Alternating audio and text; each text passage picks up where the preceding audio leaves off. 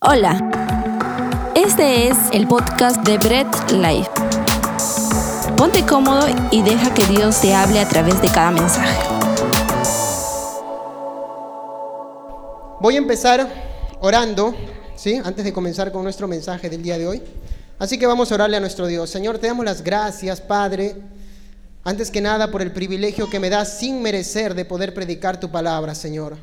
¿Quién es digno de hablar sus, tus verdades, Señor? Por conducta propia. ¿Quién es digno en sí mismo, Señor? Pero tú nos das ese privilegio. Gracias te damos, Dios. Te pido que este mensaje tuyo llegue al corazón de cada uno de mis hermanos, así como ha llegado al mío. Te pido que seamos exhortados y, y reconfortados por medio de tu palabra. Guíanos, Señor, instruyenos el día de hoy. Úsame como un instrumento, solamente como un instrumento para que tu palabra sea llevada con verdad al corazón de cada uno de ellos.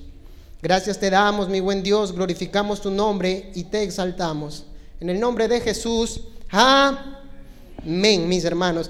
Quiero que estén atentos conmigo porque hoy tenemos una serie de versículos que vamos a tratar. Pero recuerden que estamos llevando una serie, los que son de casa, ¿cómo se llama la serie que estamos llevando? Una vez más, ¿ya? ¿Cómo se llama la serie que estamos llevando? El Sermón del Monte. Y la vez pasada estábamos viendo el tema de las bienaventuranzas y vimos acerca de los pobres de espíritu, ¿cierto? Que hoy día vamos a resaltarlo un poco. Pero quiero meterme en el tema de la siguiente manera. Ojo aquí, atentos conmigo. ¿Ustedes se han dado cuenta que en el mundo en el que vivimos constantemente nos están ofreciendo la felicidad? Constantemente el mundo en el que tú y yo vivimos nos ofrecen cosas que supuestamente nos van a hacer felices. El mundo te dice que si tú tienes tal carro, vas a ser feliz, vas a sonreír, vas a estar contento. El mundo te dice que si tú tienes tal casa, vas a ser feliz, vas a estar contento. El mundo te dice que si tú tienes ese título, eso te va a hacer feliz, porque vas a crecer como ser humano, como persona. Es decir, que el que tiene un título, el que no tiene un título, ese no es persona, no se ha desarrollado en la vida. La felicidad que el mundo te ofrece radica en las cosas que el mundo mismo te da. Y el mundo siempre está tratando de mostrarte cuál es la felicidad. No quiere nada que ver con el dolor ni con el sufrimiento. Y con el llanto nada que ver. Olvídate. El mundo ama la felicidad y evita siempre el sufrimiento y el dolor porque el dolor es malo. En el mundo en el que vivimos, todo lo que es doloroso es amoral, no es bueno. Si una niña, un adolescente o una jovencita sale embarazada porque se equivocó, porque no la aconsejaron, entonces la familia le dice, abórtalo. Porque si tú no lo abortas, tú vas a vivir sufriendo, vas a vivir llorando. Evítate ese sufrimiento. Evítate el estar llorando. Evítate el sufrimiento de tener que criar ese niño. La solución es que tú lo mates y se acabó tu sufrimiento, porque el sufrimiento y el dolor es malo. Evítate el llanto. Y esto nos venden constantemente porque supuestamente el dolor, el sufrimiento y el llanto son malos. Pero ¿qué enseña Jesús en su palabra con respecto a eso? Y eso es lo que nos importa. Quiero que vengas conmigo a Mateo. Mateo capítulo 5.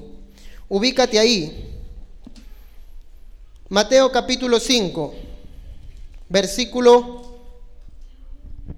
del 1 al 3. Vamos a leerlo primero. Mateo 5, 5 del 1 al 3. Déjate, doy un poco de contexto. Mateo nos cuenta que Jesús apenas había empezado su ministerio. En el capítulo 4 él nos dice que Jesús tenía un tiempo de haber iniciado su ministerio, pero curiosamente, a pesar de que Jesús había iniciado recién su ministerio, ya mucha gente lo seguía. Dice que venía gente de Judea, de Jerusalén, de Decápolis, del otro lado del, río Jordán, de Siria, que venían siguiendo a Jesús para escuchar su mensaje. Jesús ya había cogido gran popularidad entre la gente del pueblo, entre las localidades, entre las ciudades. Y miren cómo comienza el capítulo 5 del versículo 1. Versículo 1 dice, estamos en Mateo, estamos ahí, ¿verdad? ¿Sí? No hay nada más hermoso que todos puedan leer juntos, ¿ok? Mateo capítulo 5, versículo del 1 al 3, lo leo. viendo la multitud, subió al monte y sentándose vinieron a él sus discípulos.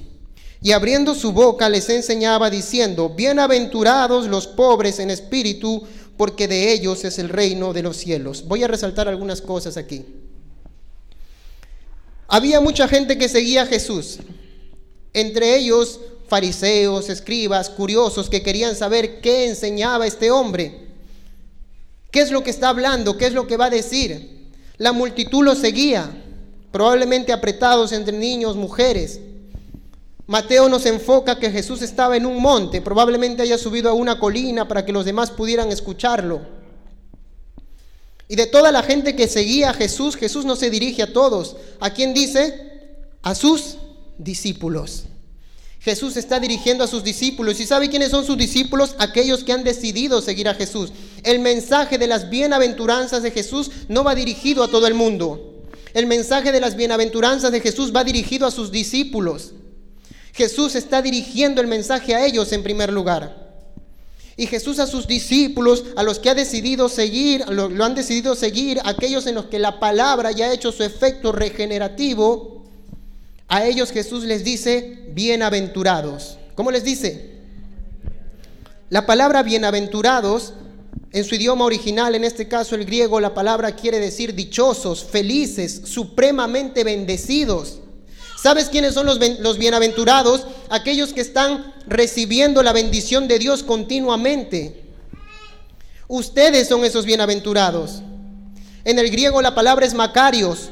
Bienaventurados, bendecidos, supremamente bendecidos, dichosos. Ustedes que reciben la gracia de Dios constante y continuamente. Ustedes son esos macarios, esos bienaventurados, esos bendecidos. Pero en la enseñanza pasada decíamos que parece que el mensaje de Jesús es contradictorio, porque lo siguiente que sigue en el versículo es, bienaventurados los pobres en espíritu. ¿Y cómo es que puede ser pobre aquel que está siendo bendecido? David, espérate, si yo soy un dichoso, un supremamente bendecido, un feliz, un glorioso, como dice la palabra, bienaventurados, ¿Cómo es que yo soy un pobre de espíritu? Pero nosotros entendíamos que los pobres de espíritu son aquellos que reconocen que tienen necesidad de Dios porque su espíritu en sí mismo está muerto. El pobre de espíritu es aquel que ha entendido que su espíritu necesita de Dios porque es miserable sin Dios. Algunos predicadores enseñan que el pobre de espíritu es aquel que no está en la iglesia, aquel que no ora, aquel que no lee. No, el pobre de espíritu es aquel que está reconociendo que su espíritu necesita de Dios porque está vacío sin Él. El pobre de espíritu reconoce que necesita de Dios. Y quedábamos en la enseñanza pasada que nosotros somos, somos esos pobres de espíritu, esos que necesitamos de la presencia de Dios diaria y constantemente. En esta misma línea de pensamiento, y ojo con esto, en esta misma línea de pensamiento de los pobres de espíritu, vamos a leer el versículo 4 en el cual nos vamos a centrar el día de hoy. ¿Cómo dice? Versículo 4, bienaventurados los que, los, ¿están conmigo? Bienaventurados los que lloran, porque ellos recibirán consuelo. Una vez más, parece que el mensaje de Jesús se contradice. Porque el mensaje de Jesús dice, bienaventurados, dichosos, afortunados, gloriosos, bendecidos. ¿Quiénes? Los que lloran. ¿Cómo pueden ser dichosos, bienaventurados y bendecidos los que lloran? ¿Cómo pueden ser dichosos, bienaventurados y bendecidos los que lloran? ¿Cómo David, si yo soy un bienaventurado, cómo si yo soy un bendecido, cómo es que yo estoy llorando? Y algunos predicadores o algunos mensajes dicen que esos que lloran son aquellos que están sufriendo por alguna pérdida. Están sufriendo por la pérdida de algún familiar. Aquellos que están sufriendo por alguna dolencia personal. David, mi marido me pega. Mi esposa me pega. Mi esposo me dejó. Mi marido me dejó. Mi esposa me dejó. Se me enfermó un familiar se murió mi papá, se murió mi mamá, se murió mi abuelito. Y piensan que ese sufrimiento o ese llorar viene por eso. Pero la verdad de las cosas es que Jesús no está hablando de eso. Jesús no está hablando del llanto que viene por consecuencia de tus problemas personales. En la misma línea, en la misma línea del pensamiento de los pobres de espíritu, en la misma línea del pensamiento de los pobres de espíritu, de aquellos que tienen necesidad de Dios, en esa misma línea de pensamiento están los que lloran. ¿Sabes por qué? Porque el pobre de espíritu, hermano, el pobre de espíritu es aquel que tiene necesidad de Dios. ¿Pero por qué tiene necesidad de Dios? Tiene necesidad de Dios porque ha reconocido su pecado. El pobre de espíritu tiene necesidad de Dios porque ha reconocido que es pecador delante de los ojos de Dios. Y cuando el hombre reconoce que es pecador delante de los ojos de Dios, el hombre cae desconsolado a los pies de Dios. El hombre cae desconsolado a los pies de Dios cuando ha reconocido que es un pecador. Cuando el hombre entiende que no hay obra que él pueda hacer y realizar para ser justificado delante de los ojos de Dios, ese hombre cae rendido a los pies de Dios. Déjete digo algo. El religioso es el que cree que por medio de sus obras se puede justificar delante de Dios. Por si acaso, hermano, yo oro mucho, yo leo mucho, yo ayuno mucho, yo hago muchas vigilias, por si acaso, hermano, yo siempre doy mis diezmos y mis ofrendas, así que Dios me tiene bien arriba a mí. Más bien preocúpate por el hermanito del costado, porque ese sí es un pecador. Ese necesita ayuda de Dios, mas yo no. Yo estoy bien espiritualmente. Mi hermano del costado, ese es pecador, a ese que Dios lo ayude, porque ese está mal. Y caemos en lo mismo que el fariseo y el publicano. Cuando el fariseo oraba y decía, Señor, gracias porque no soy ladrón, porque no soy adúltero, ayuno dos veces a la semana, doy mis diezmos de todo. Gracias porque no soy como este publicano que está detrás de mí. Y el publicano no podía levantar el rostro porque reconocía que era pecador.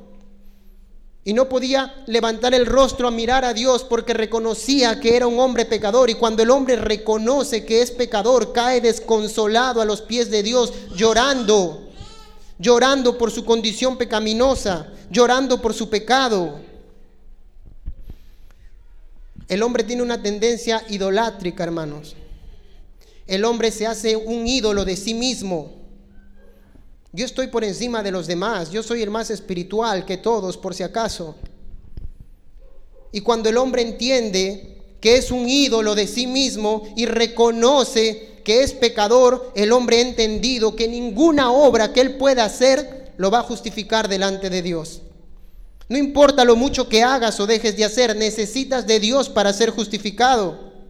El profeta Isaías dice que nuestras obras son como trapos de inmundicia, como trapos de mujer menstruante, no sirven para nada. Hagas lo que hagas, no te puedes justificar delante de Dios. ¿Sabes de qué necesitas? Necesitas de su obra, porque su obra te redime de tu pecado.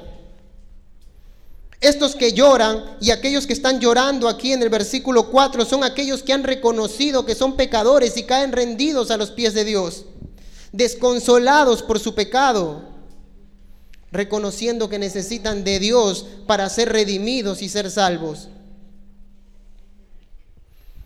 Lee conmigo segunda de Corintios capítulo 7 versículo 10. Segunda de Corintios 7 10.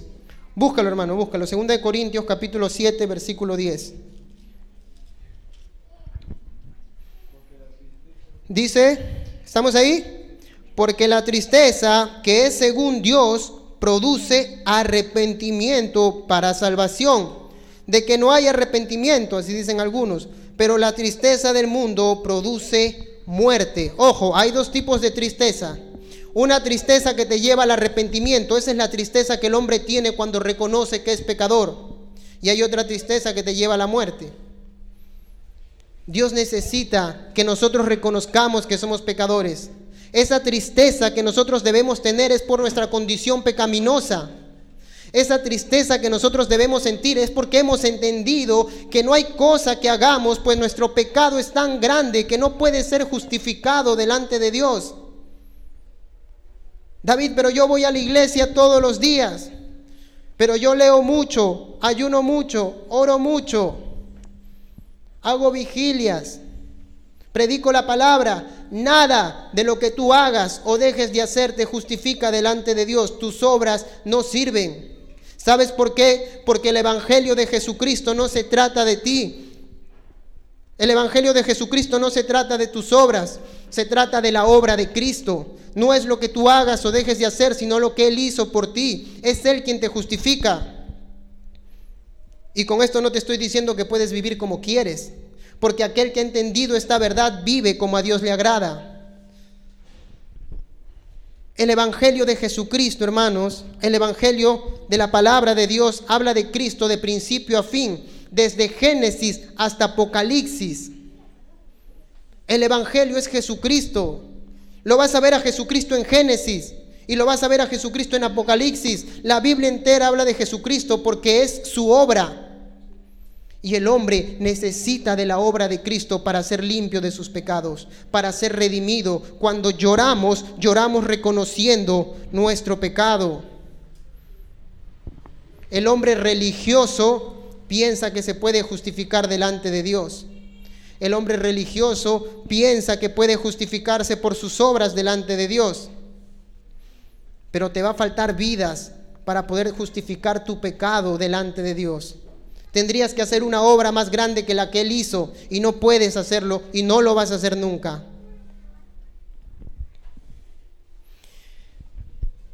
¿Sabes por qué debemos sentirnos tristes, hermanos? Porque no podemos estar cómodos con nuestro pecado. De los que están aquí, muchos saldrán igual, algunos molestos con el mensaje,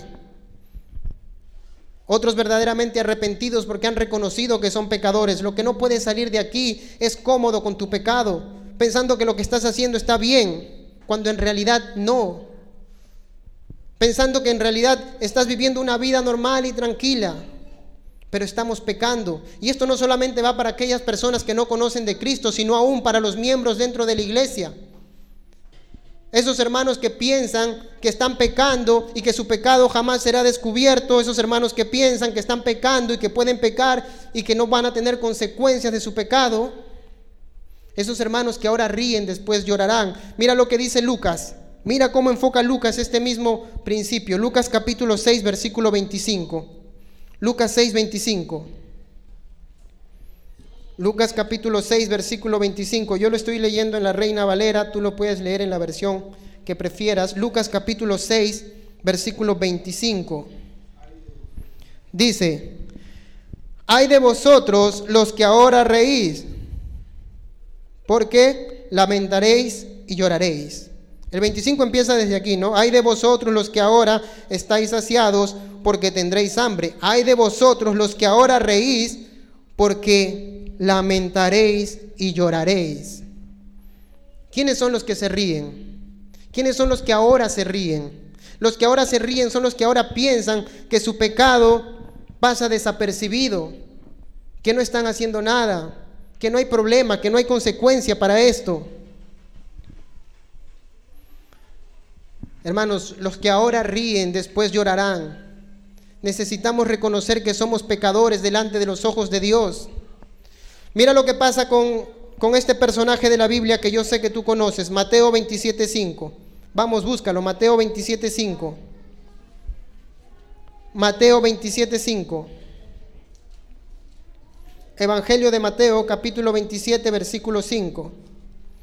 Cuando tú lo leas, tú te vas a dar cuenta de quién estamos hablando. Mateo 27, 5 dice, y arrojando las piezas de plata en el templo, salió y fue, y se qué? Y se ahorcó. Es Judas. Judas había traicionado a Jesús. Judas había vendido a Jesús. Pero lo que Judas había hecho Hermanos, lo que Judas había hecho no le trajo arrepentimiento, le trajo remordimiento. No es lo mismo arrepentirte que remorderte. El arrepentimiento trae consigo cambio, mientras que cuando uno siente remordimiento vuelve nuevamente a su pecado. Como el perro vuelve al vómito, como el chancho a su muladar. El pecador, hermano, es aquel que regresa una y otra vez a cometer el mismo pecado. Te voy a explicar algo. No es lo mismo pecar que vivir en pecado. Ojo con esto, no es lo mismo pecar que vivir en pecado. Cuando uno peca, hermanos, lo hace constante y continuamente. Todos los que estamos aquí, ninguno de nosotros hasta esta hora del día puede levantar la mano y decir yo no he pecado. Todos hemos fallado a Dios. Pero no es lo mismo pecar que vivir en pecado. Cuando uno vive en pecado es reiterativo. Vuelvo una y otra vez a mi mismo pecado. Y todas las semanas vengo delante de Dios a pedirle perdón por lo que he hecho. Eso no es arrepentimiento, eso es remordimiento. Te lo digo hermanos porque lo he vivido. Una vez más regresando a mi pecado y nuevamente regresando a mi pecado y pidiéndole perdón a Dios nuevamente una y otra vez por lo mismo. Eso no es arrepentimiento. El arrepentimiento trae consigo cambio, transformación. Pero el remordimiento es volver nuevamente a lo mismo. Me duele un momento y de ahí regreso a lo mismo. Y te lo digo, hermanos, porque ninguno de los que se para al frente puede presentarse como el hombre más espiritual del mundo, mostrándose ante los demás que nunca cometió errores, que nunca se equivocó. No hay nada más hermoso que poder pararse en el púlpito y poder decir, estuve enfermo, pero Dios me restauró. Y no presentarme como el hombre más perfecto que nunca se equivocó en la vida. No hay nada más hermoso que la obra que Dios hace en la vida del hombre. Y el hombre vuelve una y otra vez a su pecado, hermanos. ¿Sabes qué pasaba con Judas? Judas nunca había dejado de pecar. Dice el Evangelio de Juan, capítulo 6, versículo 12, dice que Judas una y otra vez robaba de lo que le daban. Jesús lo había puesto a cuidar las ofrendas y Judas cogía de las ofrendas y llevaba un poco para él y otro poco dejaba. Se llevaba un poco y otro poco dejaba. Durante los tres años que estuvo Judas con Jesús, hacía lo mismo. Dice Juan que Judas era ladrón. Él no se había arrepentido de su conducta. Y todavía de lo que había robado fue y se compró un terrenito el desgraciado. Fue y compró un, un terreno y en ese mismo terreno se ahorcó. Judas nunca cambió su vida. Él venía una y otra vez al mismo pecado. ¿Y sabes cuál fue la consecuencia de esa tristeza que sintió Judas cuando vendió a Jesús que fue y se ahorcó? Porque eso no era arrepentimiento, eso era remordimiento. Porque no es lo mismo que yo reconozca mi pecado y me duela a que me duela las consecuencias de mi pecado. No es lo mismo, hermanos. Cuando a mí me duelen las consecuencias de mi pecado, yo vuelvo a pecar una y otra vez porque después se me pasa. No es lo mismo reconocer mi pecado que dolerme por las consecuencias de mi pecado. Y Judas simplemente le dolía lo que había hecho, pero esa tristeza lo llevó a ahorcarse. Ese no era el arrepentimiento que Dios quería. Judas se mató porque nunca hubo arrepentimiento ni conversión en su vida. Pero hay otro ejemplo, y quiero que veas esto. El ejemplo de Pedro. Búscalo conmigo, Pedro ahí mismo, en el capítulo 26, versículo 75. Mateo capítulo 26, versículo 75. ¿Lo tienes? Mateo 26, 75. Mira la historia de Pedro. Entonces Pedro se acordó de las palabras de Jesús que le había dicho antes que cante el gallo, me negarás tres veces. Y saliendo fuera lloró amargamente. ¿Cómo lloró Pedro? Amargamente. ¿Sabes por qué Pedro lloró amargamente, hermanos? Pedro lloró amargamente porque había reconocido que era pecador, que le había fallado a Jesús, que lo había traicionado, que lo había negado.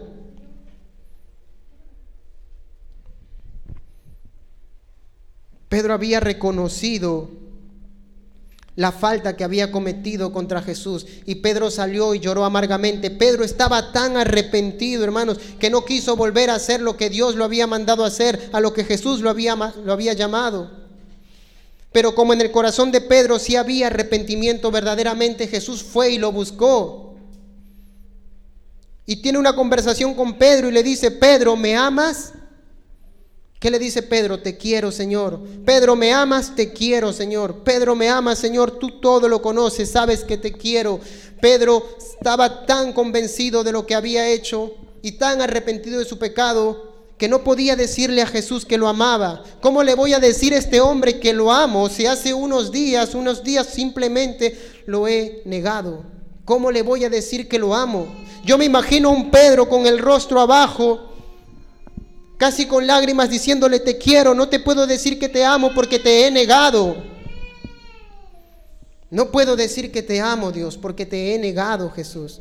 Pero ¿sabes cómo termina la historia de Pedro? La historia de Pedro termina diferente a la de Judas, porque en Pedro hubo restitución y restauración. Jesús le dice a Pedro, Pedro, apacienta mis ovejas. Pedro, cuida mis rebaños. Jesús no le dice a Pedro, Pedro, pecador, me has negado, regresa al principio. No, Pedro, ve y apacienta mis ovejas, cuida mi rebaño. Porque cuando hay un corazón arrepentido, Dios actúa en ese corazón arrepentido, hermanos. Lee conmigo Santiago capítulo 4. Búscalo, Santiago capítulo 4. Santiago capítulo 4, versículo del 8 al 10. ¿Lo tienes? Lo voy a leer. Acercaos a Dios y Él se acercará a vosotros. Pecadores, limpiad las manos y vosotros los de doble ánimo, purificad vuestros corazones afligíos y lamentad y llorad. Vuestra risa se convierte en lloro y vuestro gozo en tristeza. Humillaos delante de Dios y Él os exaltará. Que vuestra risa se convierta en llanto. Si tú sigues pensando que estás viviendo bien o estás haciendo bien y no reconoces tu pecado, estás perdido, hermano. Estamos perdidos cuando no reconocemos nuestra tendencia pecaminosa, cuando no reconocemos que somos pecadores, cuando no reconocemos que necesitamos de Dios a gritos porque somos miserables en nosotros mismos. Soy un vil pecador y reconozco que necesito de la presencia de Dios y de su obra para ser perdonado de mis pecados. David, pero eso solamente es para aquellos que están viniendo a los pies de Cristo por primera vez. Pero yo ya conozco de Cristo, eso no es para mí. Porque yo ya conozco de Jesucristo y yo ya le he dicho y le he reconocido que soy pecador, eso no es para mí, eso es para aquellos que están viniendo a los pies de Cristo. No, esto es un reconocimiento continuo. Mateo capítulo 5, el versículo que estamos leyendo 4 dice, bienaventurados los que lloran, no los que lloraron. Y esa palabra llorar está en un presente continuo. Quiere decir que aquellos que ahora lloran deben continuar llorando. ¿Sabes por qué, hermanos? Porque tú y yo pecamos continuamente. Y si pecamos continuamente, continuamente necesitamos de la presencia de Dios. Continuamente necesitamos reconocer que somos pecadores para que su obra nos limpie. Esto es continuo. Esto es diario. El reconocimiento de mi pecado no es solamente hoy. El reconocimiento de mi pecado es diario porque yo no soy pecador hoy día y mañana no. Nosotros somos pecadores toda la semana, durante todo el tiempo. El reconocimiento de nuestro pecado debe ser continuo. Mira lo que dice Pablo, Romanos capítulo 7. Busca Romanos capítulo 7, versículo 23. Es impactante lo que el apóstol Pablo dice aquí, Romanos capítulo 7, versículo 23 y 24, versículo 23 y 24, ¿lo tienes? Pero veo otra vez, pero veo otra ley en mis miembros, que se revela contra la ley de mi mente y que se lleva cautivo a la ley del pecado que está en mis miembros. Miserable de mí, ¿quién me librará de este cuerpo de muerte? El apóstol Pablo, hermanos, era un hombre que de las 27 cartas que hay en el Nuevo Testamento, él escribió 13. Era un hombre que hablaba como cuatro idiomas, hebreo, arameo, latín, griego.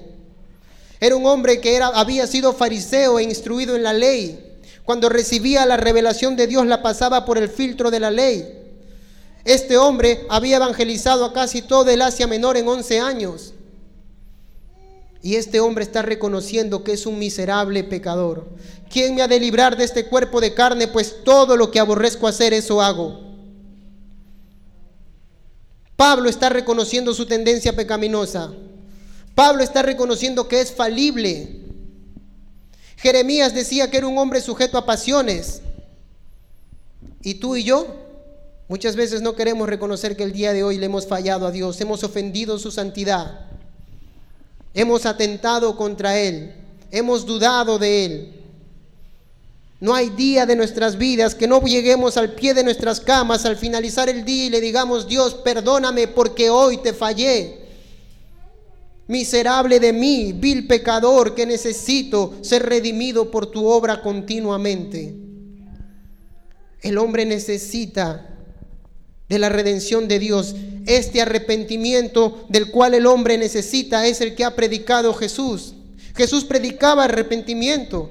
Juan el Bautista predicaba arrepentimiento. Pablo en Hechos predicaba arrepentimiento. El hombre necesita arrepentirse. El púlpito no es para predicarle al hombre que va a ser prosperado, que va a ser grande, un superempresario, un millonario. Porque tú puedes tener mucho dinero en esta tierra, pero con todo tu dinero irte al infierno si no tienes arrepentimiento en tu corazón. El creyente necesita arrepentirse diaria y continuamente, constantemente. Jesús predicaba arrepentimiento. Arrepentidos y convertidos. Juan lo predicaba, Pablo lo predicaba. El arrepentimiento es lo que el hombre necesita. Jesús no está tan preocupado ni siquiera por restaurarte en tu salud, está preocupado por tu salvación, porque la vida en esta tierra es pasajera. 30, 40 años, 50 años, muchos llegan a los 80 con las justas, pero hay una eternidad después de esta. Y Jesús está preocupado por dónde vas a pasar esa eternidad.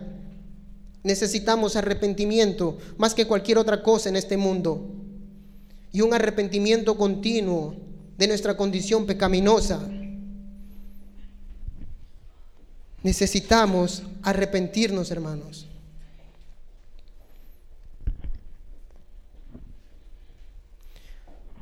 Cuando el hombre se vuelve religioso y se hace ídolo de sí mismo, no puede reconocer su pecado.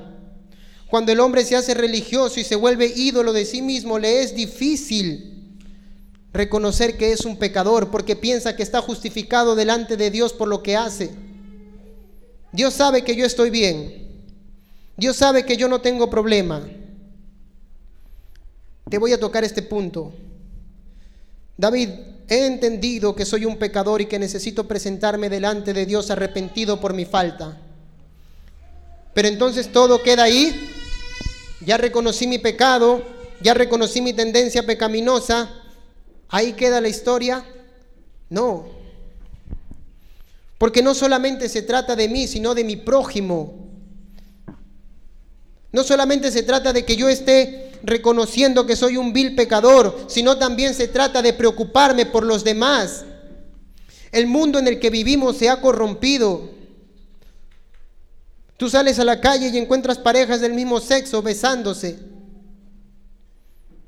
Y nuestra mano no debe levantarse para señalarlos y decirles estos miserables, para indignarnos, para sentirnos como los más espirituales nuestra mano se debe levantar para sentir misericordia por ellos.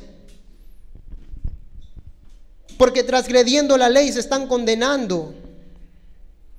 Nuestro corazón no se debe levantar o nuestra mano no se debe levantar para señalarlos simplemente y criticarlos y hacer sorna de ellos, sino para sentir misericordia del pecador.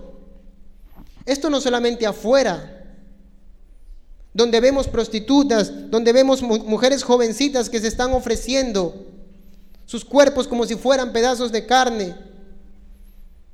Debemos sentir misericordia por ellos. Esto pasa también dentro de la iglesia.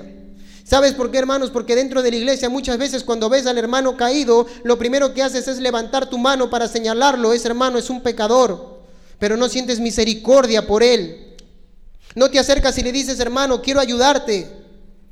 No te preocupas de pensar por qué cayó el hermano, qué problema tuvo. Te levantas para señalarlo. La palabra de Dios dice que Dios es lento para la ira, tardo para la ira, pero grande en misericordia. Y nosotros somos al revés, rápidos para la ira y tardos en misericordia. Porque rápido señalamos al hermano que ha caído y no sentimos misericordia por su pecado. No nos duele que le ha fallado a Dios. Y nos acercamos a Él para ayudarlo y levantarlo. Si tú eres de esas personas, preocúpate, porque probablemente tú estés más condenado que ese hermano que ha caído. El corazón del hombre debe estar lleno de la misericordia de Dios para con aquel que ha caído y le ha fallado a Dios. Acercarnos a ese hermano para que ese hermano sea restaurado, sea levantado de la falta que ha cometido, no para juzgarlo y criticarlo. Mira lo que dice el Salmos capítulo 119, Salmo 119, el salmo más grande que hay, Salmo 119. 136, Salmos 19, versículo 136. Búscalo, mira lo que dice el salmista. Salmo 119, versículo 136. ¿Lo tienes? Ríos de agua descendieron de mis ojos porque no guardaban tu ley. El pueblo había quebrantado la ley de Dios y el salmista dice que ríos de agua salían de sus ojos. ¿Sabes por qué? Porque estaba dolido. Porque le dolía la falta que el, pecado, que el pueblo había cometido. El pecado del pueblo lo hacía llorar al salmista. ¿Te has preguntado cuando ves en la televisión muchas veces lo que está pasando en el mundo? ¿Te duele? Lloras por tu hermano, lloras por tu prójimo que se está perdiendo, Lloras por esos jovencitos y jovencitas que están siendo manipuladas por estos pensamientos ideológicos de hoy en día. Lloras por tu hermano caído dentro de la iglesia, te duele. Mira lo que dice Ezequiel, hermanos. Ezequiel. Ezequiel capítulo 9, versículo 4. Ezequiel 9, 4. Y le dijo Jehová, pasa por en medio de la ciudad, por en medio de Jerusalén, y ponles una señal en la frente a los hombres que gimen y que claman a causa de todas las abominaciones que se hacen en medio de ella.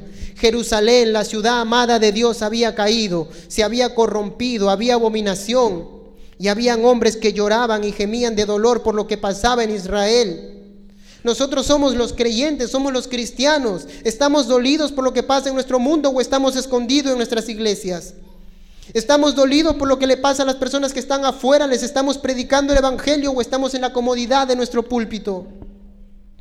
¿Nos está doliendo lo que están viviendo las personas afuera? ¿Cómo se están corrompiendo? ¿Cómo se corrompe desde el más pequeño hasta el más viejo? ¿Cómo se destruyen? ¿Sabes por qué destruyó Dios Sodoma y Gomorra? Porque dice que desde el más pequeño se había corrompido. Y hoy en día vemos que a los más pequeños los están corrompiendo con este tipo de pensamientos que salen, con este tipo de pensamientos ideológicos que hay. ¿Te está doliendo? Mira lo que dice el apóstol Pablo en Segunda de Corintios. Pablo en Segunda de Corintios, capítulo 11. Segunda de Corintios, capítulo 11 versículo 28 al 29. Dice, además de otras cosas, lo que sobre mí se agolpa cada día, la preocupación por todas las iglesias. ¿Quién enferma y yo no enfermo? ¿A quién se le hace tropezar y yo no me indigno? El apóstol Pablo está preocupado por las iglesias. Cuando tu hermano cae, cuando tu hermano se enferma, ¿estás preocupado por él? ¿Te duele que haya caído? ¿Estás sintiendo misericordia? ¿Quieres ayudarlo? Si eso no está pasando con nosotros, hay un problema, hermanos. Aquí lo que debemos entender es primero reconocer que somos pecadores delante de Dios y que necesitamos de su obra para ser redimidos. Que nada de lo que hagamos puede borrar nuestros pecados, porque nuestros pecados son tan grandes que ninguna obra nuestra lo puede borrar, solamente la obra de Cristo. Reconocer que soy pecador no ahora, sino continuamente. Y reconocer y dolerme y llorar y sufrir por el pecado de mi hermano, por el pecado de mi prójimo, el que está fuera y el que está dentro de la iglesia. Y para aquellos que hoy lloran hay una promesa. Mateo, en donde estamos leyendo, Mateo capítulo 5, el Sermón del Monte. Mira lo que dice Hemos visto cuál es el motivo del llanto. El llanto es el reconocimiento del pecado. Pero para aquel que llora, dice, bienaventurados los que lloran porque ellos recibirán consolación. ¿Quién es consolado, hermanos? Aquel que llora y llora aquel que reconoce su pecado. No lloran porque son masoquistas, lloran porque saben que van a recibir el consuelo que viene de Dios. Y no hay nada más hermoso que recibir el consuelo de Dios. ¿Y sabes cuál es ese consuelo? El consuelo de saber que hemos sido perdonados de nuestros pecados. El consuelo de saber que la obra de Cristo nos redime, nos salva y nos limpia. Voy a terminar con esto. Salmos capítulo 51. Mira lo que dice el salmista David. Salmos capítulo 51. Versículo del 1 al 4. Salmo 51. ¿Lo tienes? Mira lo que dice David cuando había reconocido su pecado. Ten piedad de mí, oh Dios, conforme a tu misericordia, conforme a la multitud de tus piedades, borra mis rebeliones. Lávame más y más de mi maldad y límpiame de mi pecado, porque yo reconozco mis rebeliones y mi pecado está siempre delante de mí. Contra ti, contra ti solo he pecado y he hecho lo malo delante de tus ojos, para que seas reconocido justo en tu palabra y tenido por puro en tu juicio. ¿Sabes qué había hecho David, hermanos? David se había acostado con una mujer que no era la suya y había matado al marido de esa mujer. Y David estaba bien cómodo con su pecado, se hacía el loco, se hacía el ciego. No pasa nada.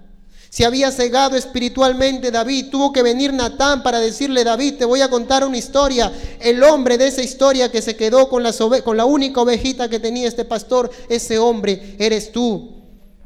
David, has hecho una gran maldad. Solamente cuando David reconoció su pecado delante de Dios, pudo estar tranquilo. Solamente el reconocimiento de nuestros pecados, hermanos, no nos ceguemos a nosotros mismos.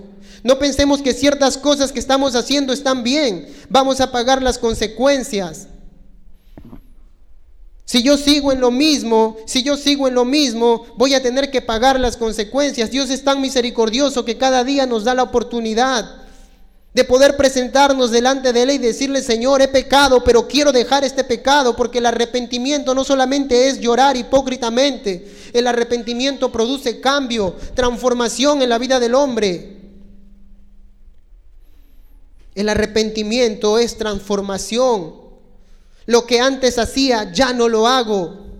Si lo tengo, renuncio a ello. Me desligo de todo aquello que me pueda producir pecado que me pueda llevar a la condenación, que me pueda llevar a caer en lo mismo. Arrepentimiento no es simplemente llenar mis ojos de lágrimas. Arrepentimiento es cuando lloro dolido, pero se produce cambio en mi vida. Y necesitamos arrepentimientos. Hay una gran promesa de Dios para nosotros que seremos consolados aquellos que reconocemos nuestros pecados y esos pecados te son borrados. Seré propicio a tus injusticias y nunca más me acordaré de tus pecados e iniquidades. Hebreos 8:12, nunca más me acordaré de tus pecados e iniquidades, dice Dios. El, hombre, el hombre cuando perdona, cuando dice que perdona, el hombre hermanos muchas veces no perdona. ¿Sabes por qué? Porque el mismo error que has cometido trae y nuevamente te lo reprocha una y otra vez. Oh, ¿cuántos de nosotros no hemos cometido eso? Te perdono, pero no olvido. Te perdono, pero lo tengo aquí. Pero Dios cuando perdona, deja atrás tus pecados. No porque Él se haya olvidado, sino porque no te los va a traer para reprochártelos.